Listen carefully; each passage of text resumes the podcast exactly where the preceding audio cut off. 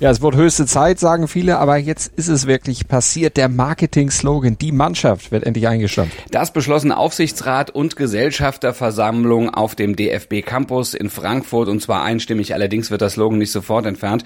Bei der Weltmeisterschaft in Katar wird er noch auf den Trikots zu sehen sein. Ja, die sind ja zum Teil schon beflockt worden. Das wäre jetzt natürlich auch doof, wenn das jetzt nachträglich dann äh, eingestampft werden müsste. Aber an der WM ist so vieles fragwürdig, da fällt der Slogan dann auch nicht mehr weiter ins Gewicht. Aber Grundlage der Entscheidung war laut DFB ja eine große Analyse, die zwar mit Blick auf die weitere Nutzung des Namens jetzt kein einheitliches Bild ergeben hatte, aber ich persönlich kenne so viele Leute, die sagen, dieser Bierhoff-Begriff, mit dem wir das ja immer in Verbindung gebracht, ist einfach nur affig. Ja, ja, das stimmt. Also man hat da tatsächlich äh, mal versucht, was zu initiieren, was einfach bei uns ganz schwer durchsetzbar ist. Also das ist, ähm, hätte man mit ein bisschen ähm, Abstand hätte man vorher schon wissen können, nee, lass es uns mal lieber nicht machen, aber da war man wahrscheinlich auch noch so ein bisschen im Weltmeisterschaftssiegestaumel und hat gesagt, ja. ja, komm, das kriegen wir schon irgendwie hin. Naja, nun ist er weg. Wir sind allerdings noch da am Halte, ne? Und zwar mit den Themen ja. des äh, Sports heute. Also was, was bewegt die Weltstand jetzt? Wir sprechen mit der immer noch völlig begeisterten Ex-Nationalspielerin Navina Omilade über den Einzug ins Finale der EM der DFB-Frauen. Wir sprechen über die Vorbereitung auf England und die Chancen des Frauenfußballs für die Zukunft. Und wir schauen auch auf Baldrentner Sebastian Vettel, lassen euch dann aber auch noch den Formel 1 Grand Prix von Ungarn von unserer Expertencrew durchtippen. Und damit guten Morgen zu Stand jetzt, dem ersten Sportpodcast des Tages. Auch heute werden wir unter unterstützt vom Sportinformationsdienst, vom SED. Ich bin Andreas Wurm. Und ich bin Malte Asmus und wir würden uns auch heute und zum Wochenabschluss freuen, wenn ihr uns liked, besternt, rezensiert und natürlich abonniert und weiter sagt, dass man uns überall hören kann, wo es Podcasts gibt und dass wir natürlich immer noch und eigentlich der einzige Podcast sind, dessen Newsteil immer dann, wenn was passiert, auch aktualisiert und auf den Stand jetzt gebracht wird und das eben auch mehrmals am Tag. Darüber spricht heute die Sportwelt. Stand jetzt. jetzt. Die Themen des Tages im ersten Sportpodcast des Tages. Stand, Stand, Stand, Stand. Jetzt. Mit Andreas Worm und Malte Asmus auf meinsportpodcast.de. Top-Thema. Die deutschen Fußballfrauen stehen im EM-Finale nach dem wirklich starken 2 zu 1 Sieg gegen Frankreich geht es jetzt gegen England. Das ist praktisch das Finale, besser hätte es gar nicht sein können, ne? Gegen die Frauen aus England im Wembley Stadion vor ausverkauftem Haus. Und wir blicken jetzt erstmal zurück auf die Sternstunde von Alex Popp und dann blicken wir voraus auf das Endspiel gegen die Engländerin und die hoffentlich nach dem Turnier dann größere Akzeptanz für Frauenfußball und das machen wir mit Expertinnenhilfe. Wir haben mit Navida Umilade, der Ex-Nationalspielerin, gesprochen und die war auch am Tag nach dem Sieg gegen Frankreich immer noch schwer begeistert vom Auftritt des Teams. Wieder sensationelles Spiel, echt Wahnsinn, was wir abgeliefert haben. Absolut verdient, wie ich finde, weil die sich einfach von der ersten Minute an komplett reingehängt haben, also wieder mit einer Leidenschaft gekämpft und gespielt und sich diesen Sieg absolut erarbeitet haben. Also das haben die so toll gemacht, wirklich. Und noch hin und weg, weil das einfach, ja, das zog sich jetzt durch, durch das Turnier, dass sie wirklich einfach überragend gespielt haben und sich das immer wieder aufs Neue einfach verdient haben, die Siege und wieder Alex Pop überragend gewesen. Und ähm, ja, Wahnsinn, echt. Ich bin noch wirklich geflasht, weil das ist einfach klasse gewesen, was die Mädels da geleistet haben. Und jetzt müssen sie nochmal etwas leisten. Jetzt geht's im Finale gegen England. Was bedeutet das für das Team? Jetzt heißt es erstmal schnell regenerieren, schnell den Kopf wieder freikriegen und dann ähm, ja, fängt die Analyse Richtung England an. England spielt auch ein sehr starkes Turnier. Und da geht es jetzt wieder vom Trainerteam und von allen Taktikfüchsen einfach da auch wieder diese Kniffe zu finden, wie sind sie zu schlagen? Und das haben sie bisher sehr, sehr gut gemacht, immer die richtigen Lösungen gefunden. Und die Mannschaft hat das immer sehr gut umgesetzt. Und dann hoffen wir, dass es beim Finale auch so sein wird. Wie sieht denn so ein Finaltag aus? Wie läuft der ab? Was machen die Spielerinnen da, bis es dann endlich losgeht ins Wembley Stadion? So ein Finaltag, wenn die Mädels dann wirklich, das Spiel ist diesmal um 17 Uhr, also zu unserer Zeit 18 Uhr, in England ist ja eine Stunde vor, wenn die dann auch äh, ein bisschen kürzere Zeit haben, das ist immer äh, nicht so schön, wenn es die, das so lang zieht, der Tag, das werden die wahrscheinlich genießen, dann fängt das an, ja, mit einem Frühstück, danach ein Auflockerungstraining, nochmal ein Spaziergang mit Ball und ein bisschen Aktivierung, dann gibt's noch eine Mittagsruhe und ja, dann geht's so langsam Richtung Spiel, gibt's noch ein Matchmeal und äh, wo noch ein bisschen Pasta, ein bisschen Pancakes, irgendwas der einen oder anderen, jeder für sich so einfach gut tut noch vorm Spiel, wird da aufbereitet und dann geht's Richtung Spiel und dann, ja, dann wird's natürlich spannend und dann konzentriert man sich voll und ganz dann auf, das, was kommt und dann ausverkauftes Haus, Wembley Stadion gegen den Gastgeber. Das wird der absolute Wahnsinn und das absolute Highlight für jede einzelne Spielerin. Und ja, da drücke ich den Mädels so die Daumen. Da, das haben die sich sowas von verdient, jetzt da zu stehen und tolle Geschichte. Tolle Geschichte auf jeden Fall für das Team, aber auch für den Frauenfußball in Deutschland. Die Euphorie, die ist stand jetzt ja riesig, aber wird das nachhaltig sein? Kann das auch ohne EM, also ohne großes Turnier dann auf die Bundesliga rüberschwappen? Das ähm, hoffe ich doch sehr, dass sich das auf die Bundesliga auswirken wird und dass jetzt auch viel mehr auch sich da die Spiele angucken, dass die Sichtbarkeit erhöht wird, dass die Medienberichterstattung auch da größer wird und dann das einfach ja so auch ein Schub nochmal gibt und einen Boom auslöst in Deutschland. Und ja, andere Nationen machen es vor, dass es auch in der Liga schon gute Zuschauerzahlen gibt und, und tolle ähm, Begeisterung ausgelöst hat, der Frauenfußball. Und das wird dann hoffentlich hier im Land, in der Bundesliga und auch ähm, bei den Top-Teams, einfach in der Champions League und so, dann noch mehr unterstützt und ähm, toll sein. Und irgendwie, das muss man sagen, liegt's ja auch an uns, das jetzt auch weiter hochzuhalten und vielleicht tatsächlich mal zu einem Frauenspiel in der Liga oder zum Länderspiel zu gehen. Wir drücken jedenfalls den DFB Frauen die Daumen, dass sie hoffentlich ihr Sommermärchen 2022 vollenden. Du hast es gesagt, es liegt auch an uns, aber es liegt natürlich auch am DFB, weil für die beginnt die richtige Arbeit dann erst nach dem Finale. Dann gilt es ja nämlich diese Euphorie dann auch ja mit Leben zu füllen also den Erfolg von England endlich mal auch in Tatkraft umzumünzen. Die EM-Euphorie, die darf nicht wieder so verpennt werden wie nach zwei WM-Titeln oder nach dem Olympiasieg und acht EM-Titel vorher. Da hat's ja auch nicht so richtig geklappt. Lag ja nicht nur daran, dass die Leute nicht mitgezogen haben, sondern auch, dass von Seiten des Verbandes wenig kam. Ich glaube, jetzt wird man da die Zeichen der Zeit schon erkannt haben und jetzt wird man dem Frauenfußball dann auch von deren Seite mehr Akzeptanz beibringen, denn die Akzeptanz, die steht ihm einfach auch zu.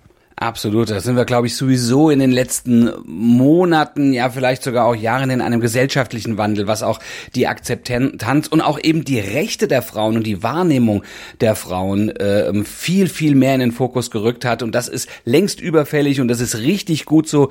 Und da muss man sagen, die Frauen überzeugen auch total mit Leistung und äh, da muss man ihnen einfach Respekt zollen. Das tut sogar der Kanzler. Der reist nach London zum Finale. Ähm, möglicherweise möchte er danach auch in der Mannschaftskabine tanzen und äh, mit dabei sein. setzt damit ein deutliches Zeichen. Die Frauen sollen auch nach Ansicht der Politik raus aus der Nische, rein ins Rampenlicht. Die Zeit dafür, wir haben es gerade angesprochen, ist wirklich längst reif. Ne? Das zeigen auch übrigens die TV-Einschaltquoten. Mhm. Mit diesem Potenzial sollte es doch bitte möglich sein, diese Frauenfußballerinnen zu pushen, die wirklich, wirklich uns alle begeistern. Ja, und irgendwann auch besser zu vermarkten und dementsprechend dann auch irgendwann besser zu bezahlen. Heute in der Sportgeschichte. Weit über drei Stunden dauerte das Spektakel, als am 29. Juli 1971 Alberto Ascari im Ferrari und Juan Manuel Fangio im Alfa Romeo beim ersten Formel-1-Rennen in Deutschland über den Nürburgring jagten. 20 Runden wurden damals auf der legendären Nordschleife gefahren und ausnahmsweise war auch mal das Wetter bestens. Ja, am Ende hatte Ascari dann als Sieger 30 Sekunden Vorsprung auf den großen Rivalen, auf Fanjo, aber äh, Fanjo holte zwei Rennen später dann trotzdem den ersten von insgesamt fünf WM-Titeln. Ja, und diese Nordschleife, ne, die war damals schon ein absoluter Mythos, aber die Formel 1 Boliden wurden schnell, viel zu schnell für diese fast 23 Kilometer lange Strecke. Die Piste fiel im Grunde aus der Zeit. Der Spielraum äh, für Sicherheitsmaßnahmen war viel zu klein, Rettungswege waren zu lang. Ja, und das zeigte sich tragisch und einschneidend am 1. August 1976, als Niki Lauda dort schwer verunfallte. Die Bilder seines Feuerunfalls, ja, die schocken ja auch, wenn man sie heute noch guckt und weiß, dass es da halbwegs glimpflich ausgegangen ist. Aber, boah, nee, ja, nicht schön. Ist, und als Reaktion eben äh, fuhr die Formel 1 ab 1977 lieber ja, auf dem vergleichsweise biederen Hockenheimring. Auch andere Rennserien drohten einen Bogen um die grüne Hölle zu machen. Und so viel letztlich die Entscheidung für den Bau einer modernen Rennstrecke von gut 4,5 Kilometern Länge mit natürlich dann auch geräumigen Auslaufzonen. Also vom alten Kurs, der heute eben vor 71 Jahren debütiert hatte, blieben dann nur noch die Start- und Zielgerade und vor allem ganz, ganz wenig Flair. Analyse. In Ungarn steigt am Sonntag das letzte Formel-1-Rennen vor der Sommerpause im Mittelpunkt, stand aber zunächst nicht der eigentliche Rennsport. Nee, da ging es gestern vor allem um den nahenden Abschied von Sebastian Vettel. Der beendet ja seine Karriere am Saisonende. Er wird seinen auslaufenden Vertrag bei Aston Martin nicht verlängern. Weil er sich künftig, so sagt er, voll auf seine Familie konzentrieren will. In einem sehr emotionalen Video hat er das sehr plausibel deutlich gemacht. Ich kann das absolut verstehen und als viermaliger Weltmeister muss er nämlich auch niemandem mehr irgendetwas beweisen.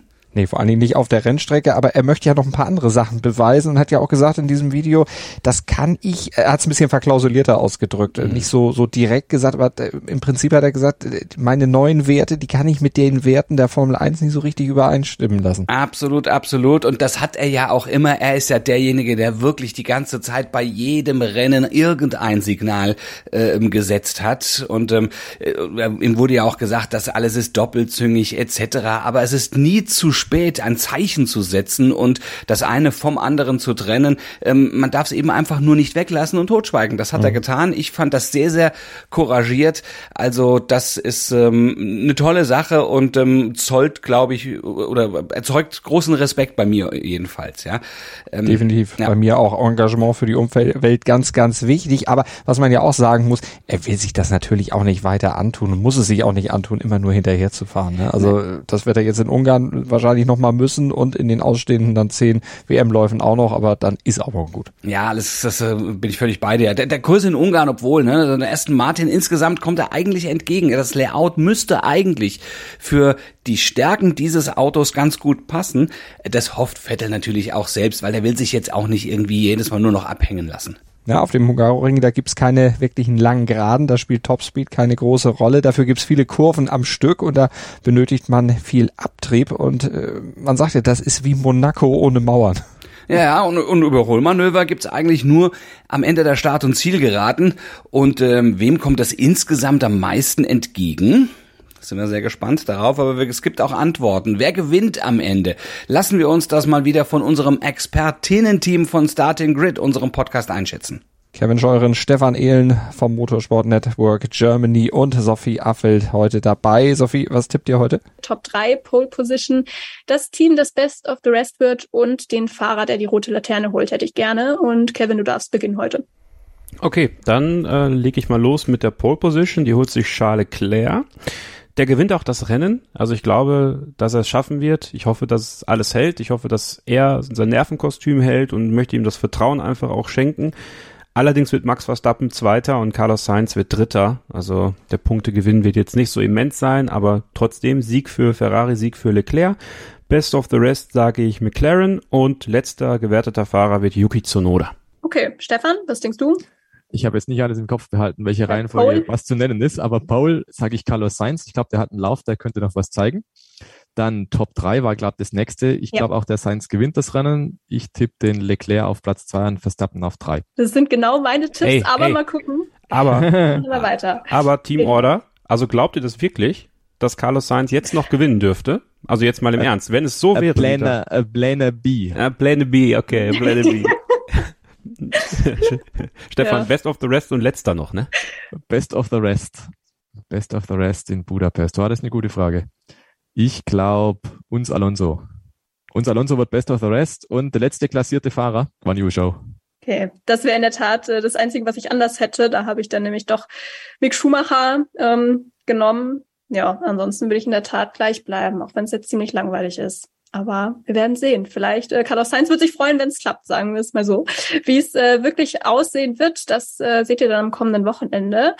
Und ihr hört es dann natürlich auch am Montag bei uns bei Stand jetzt, beziehungsweise nächsten Mittwoch dann in der ausführlichen Analyse bei Starting Grid. Alles natürlich im Podcatcher eurer Wahl. Das bringt der Sporttag. Stand jetzt. Der VfB Stuttgart und Borussia Dortmund wollen sich heute Abend in der ersten Runde des DFB-Pokals keine Blöße geben. Zwei Drittligisten hoffen dagegen auf die große Überraschung. Uiuiui, das könnte ein Start in die Saison werden. Stell dir das mal bitte vor, ja. Also ich meine, wenn das schief geht, Stuttgart spielt ab 18 Uhr bei Dynamo Dresden, der BVB dann ab 20.45 Uhr bei 1860 München. Und beim letzten Grand Prix vor der Sommerpause stehen ab 14 Uhr heute in Budapest die ersten beiden Trainings. Die freien Trainings auf dem Programm. Ferrari unter Druck. Weltmeister Max Verstappen im Red Bull könnte seinen Vorsprung im Rennen am Sonntag dann schon richtig, richtig ausbauen. Wir sind also sehr gespannt und ihr habt jetzt ein wunderschönes, sportliches oder vielleicht auch ganz entspanntes, vielleicht ja auch Ferienwochenende, das habe ich herzlich gegönnt. Wir sind Montag ab 7.07 Uhr wieder für euch da im Podcatcher eurer Wahl oder auf eurer Sonnenliege oder auf meinsportpodcast.de. Ja, denkt ans Abonnieren und Bewerten und gerne auch auf der Sonnenliege zuhören oder im Freibad oder im, wo auch immer ihr euch gerade aufhaltet. Ne? Wochenende genießen, Wochenende einläuten und das geht natürlich am besten auch auch dann freitags nochmal mit dem ersten Sportpodcast des Tages und zum Wochenstart dann sowieso. Montag sind wir wieder für euch da. Bis dahin Gruß und Kuss von Andreas Wurm und Malte Asmus. Und Malte, vielleicht sind wir am Montag dann alle schon Europameisterinnen. Ah, Wäre das schön? Das könnte sein. wir waren ja schon mal Päpste. Äh, nee, Päpstin nicht. Nee, nee, nee Päpstin waren wir nicht. Wir waren Papst, aber jetzt sind wir Europameisterinnen. Ach, ich würde mich freuen. Dir hat dieser Podcast gefallen? Dann klicke jetzt auf Abonnieren und empfehle ihn weiter. Bleib immer auf dem Laufenden und folge uns bei Twitter, Instagram und Facebook. Mehr Podcasts aus der weiten Welt des Sports findest du auf meinsportpodcast.de.